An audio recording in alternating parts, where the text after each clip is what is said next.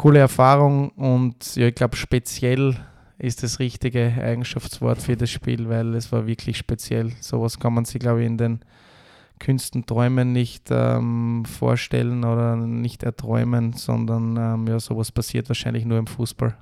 Willkommen beim GAK Adventkalender Podcast. 24 Tage, 24 rote, 24 Spiele aus unserer Reise durch das Unterhaus. Spiel 18. Herzlich willkommen zur 18. Ausgabe unserer Adventkalender Podcast-Reihe. Heute bei mir GRK-Spieler Didi Elsneck. Hallo Fabio. Servus Didi, danke dir fürs Zeitnehmen. Man wird es schon erahnen, man wird es schon erahnen, äh, GRK gegen Kapfenberg. Äh, ÖFB Cup Achtelfinale in der vergangenen Saison. Du hast am Anfang auf der Bank gesessen und hat begonnen sagen wir mal 0 zu 0 lange gestanden und dann in der 43. Minute das erlösende 1 zu 0 von Berchti. Wirst du die Partie an sich in Erinnerung noch? Ja, eigentlich ganz gut. Also von mannschaftlicher Sicht war es so, dass wir uns ähm, natürlich erhofft haben, dass wir weiterkommen, dass wir das 1-0 machen, weil das immer sehr wichtig ist. Ich meine, das war jetzt ein Floskel, aber ich glaube, in dem Spiel war es umso wichtiger, weil ja, wir doch als Regionalligist äh, gegen einen Zweitligisten gespielt haben und vor allem die physische Voraussetzung für einen Zweitligisten doch etwas ähm, ja, besser war.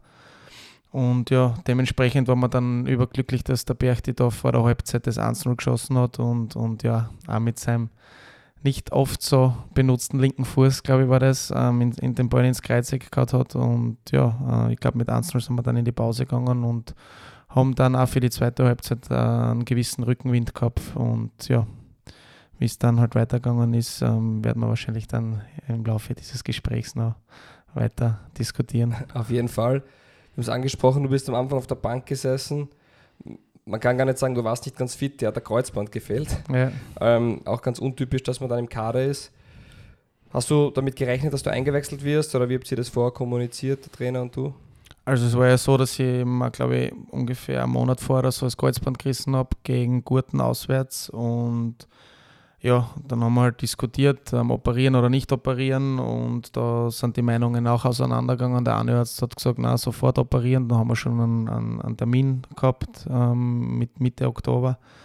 Und der andere hat gesagt, na, die Muskulatur ist so stark ausgeprägt, ich soll ähm, noch versuchen, konservativ und wir haben das dann so gelöst, dass wir gesagt haben, okay, ich muss unbedingt noch vor dem Winter, vor der Winterpause einen hundertprozentigen Belastungstest machen, sollten es die Schmerzen zulassen.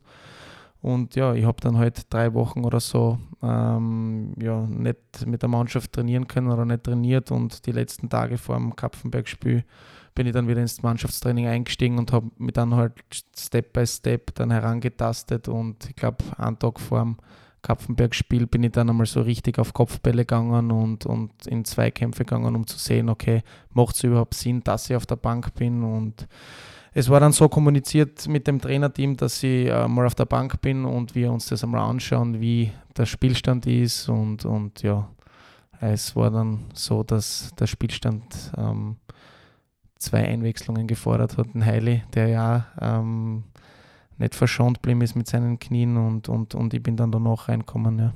Richtig, Marco Heili in der 65. Minute, du in der 76. Minute und es war zur Überraschung einiger, dass ihr zwei auch auf der Bank gesessen seid. Ja, dann war die DDL Snack schon 76. Minute die Einwechslung und 10 Minuten später hast du dann das 2 zu 0 erzielt. Was ist dir da durch den Kopf gegangen?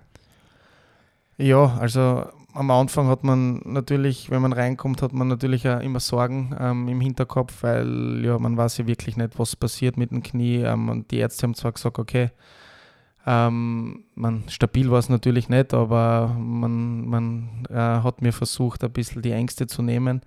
Aber ja, wie gesagt, die ersten Sorgen waren halt eher, wenn ich auf Kopfbälle gehe oder wenn ich im Vollsprint einen Zweikampf habe, was passiert dann.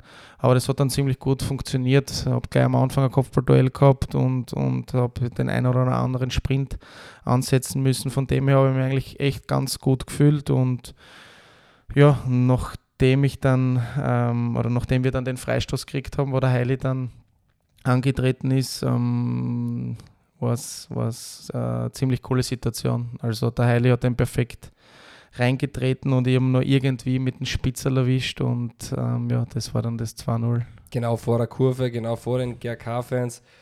Pure Freude. Ähm, ja, der Fußball wollte aber noch eins drauflegen, der Fußballgott. Genau eine Minute später, ähnlich, Marco Heil auf Didi Elsneck 3 zu 0. Und dann sind natürlich die Dämme gebrochen. Das war pure Freude wahrscheinlich nur mehr, oder? Ja, also die Freude nach dem 2-0 war ein bisschen äh, oder um einiges größer als nach dem 3-0, weil nach dem 2-0, ähm, ja, normalerweise mache ich so einen Jubel gar nicht. Es war eher ein bisschen ein, ein Jubel mit einer gewissen Ironie dahinter. Aber ich habe mir gedacht, okay, mit einem kaputten Kreuzbandel und mit so einem Comeback kann ich mir so einen Jubel schon einmal erlauben. Und ich habe mir schon nach dem 2-0, also nach, nach meinem ersten Tor, den Jubel schon gemacht und da hat noch alles hingehauen. Und dann nach dem 3-0 habe ich wieder zu so einem, ja, etwas, wie sagt man, ähm, extrovertierten Jubel angesetzt und, und dann hat das Knie leider nicht mehr gehalten. Dementsprechend war die Freude nach dem 3-0, ähm, ja, hat nicht so lange gehalten wie nach dem 2-0, aber ähm, die Situation im Allgemeinen war extrem speziell. Es geht, äh, es ist ja nicht nur da um mich gegangen, sondern es war einfach auch dort zu sehen, dass jetzt äh, wir als Mannschaft da weiterkommen sind, dass wir volle Hütten gehabt haben, dass der Heili auch nach einer sehr, sehr langen Leidenszeit ähm, mir da zwei wunderbare Tore aufgelegt hat. Und ich habe das auch gleich danach ähm, bei den Interviews immer wieder erwähnen müssen, dass, ja, dass es da nicht um einzelne Personen geht, sondern ums große Ganze. Ja, es war ein extrem spezieller Tag, es war ein extrem erfolgreicher Tag. Es war auch das Spiel, das uns das Ticket ins Cup-Viertelfinale ermöglicht hat, wo wir alle wissen, wie das dort ausgegangen ist gegen die Austria. Ein großartiger Tag für den GRK seit der Neugründung, auch für dich wahrscheinlich ein ganz spezieller Moment in deiner Karriere, oder?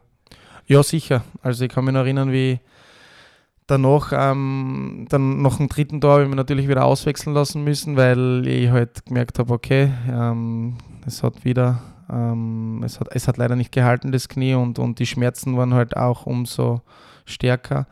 Und ja, dann bin ich noch ein, noch ein Sieg auf der, auf der Massagebank gelegen als einziger und dann habe ich nicht so richtig gewusst, wie kann ich das einordnen. Okay, ich werde wahrscheinlich operieren gehen müssen. Aber auf der anderen Seite war es halt echt eine coole, coole Erfahrung und ja, ich glaube speziell ist das richtige Eigenschaftswort für das Spiel, weil es war wirklich speziell. Sowas kann man sich, glaube ich, in den Künsten träumen nicht ähm, vorstellen oder nicht erträumen, sondern ähm, ja, sowas passiert wahrscheinlich nur im Fußball.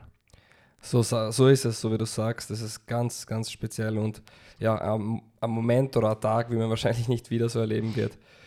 Ich sage danke fürs Zeitnehmen, danke fürs Rückblicken auf das Spiel. Hast du vielleicht noch eine Botschaft an die GRK-Fans? Ja, ich sage einmal danke, dass, äh, ja, dass du mich da ausgewählt hast für den Podcast. Ähm, ja, ähm, natürlich auch von meiner Seite wünsche ich euch allen ein besinnliches Weihnachtsfest, ruhige Tage ähm, mit eurer Familie, mit euren Kindern und Verwandten. Und ja, wichtig ist, ähm, bleibt gesund, rutscht gut rüber ins neue Jahr und ja, 2020 gehen wir es alle gemeinsam wieder an und starten ein erfolgreiches rotes Jahr. Danke, dasselbe wünschen wir dir auch und wir sehen uns. Danke. Ja, ciao.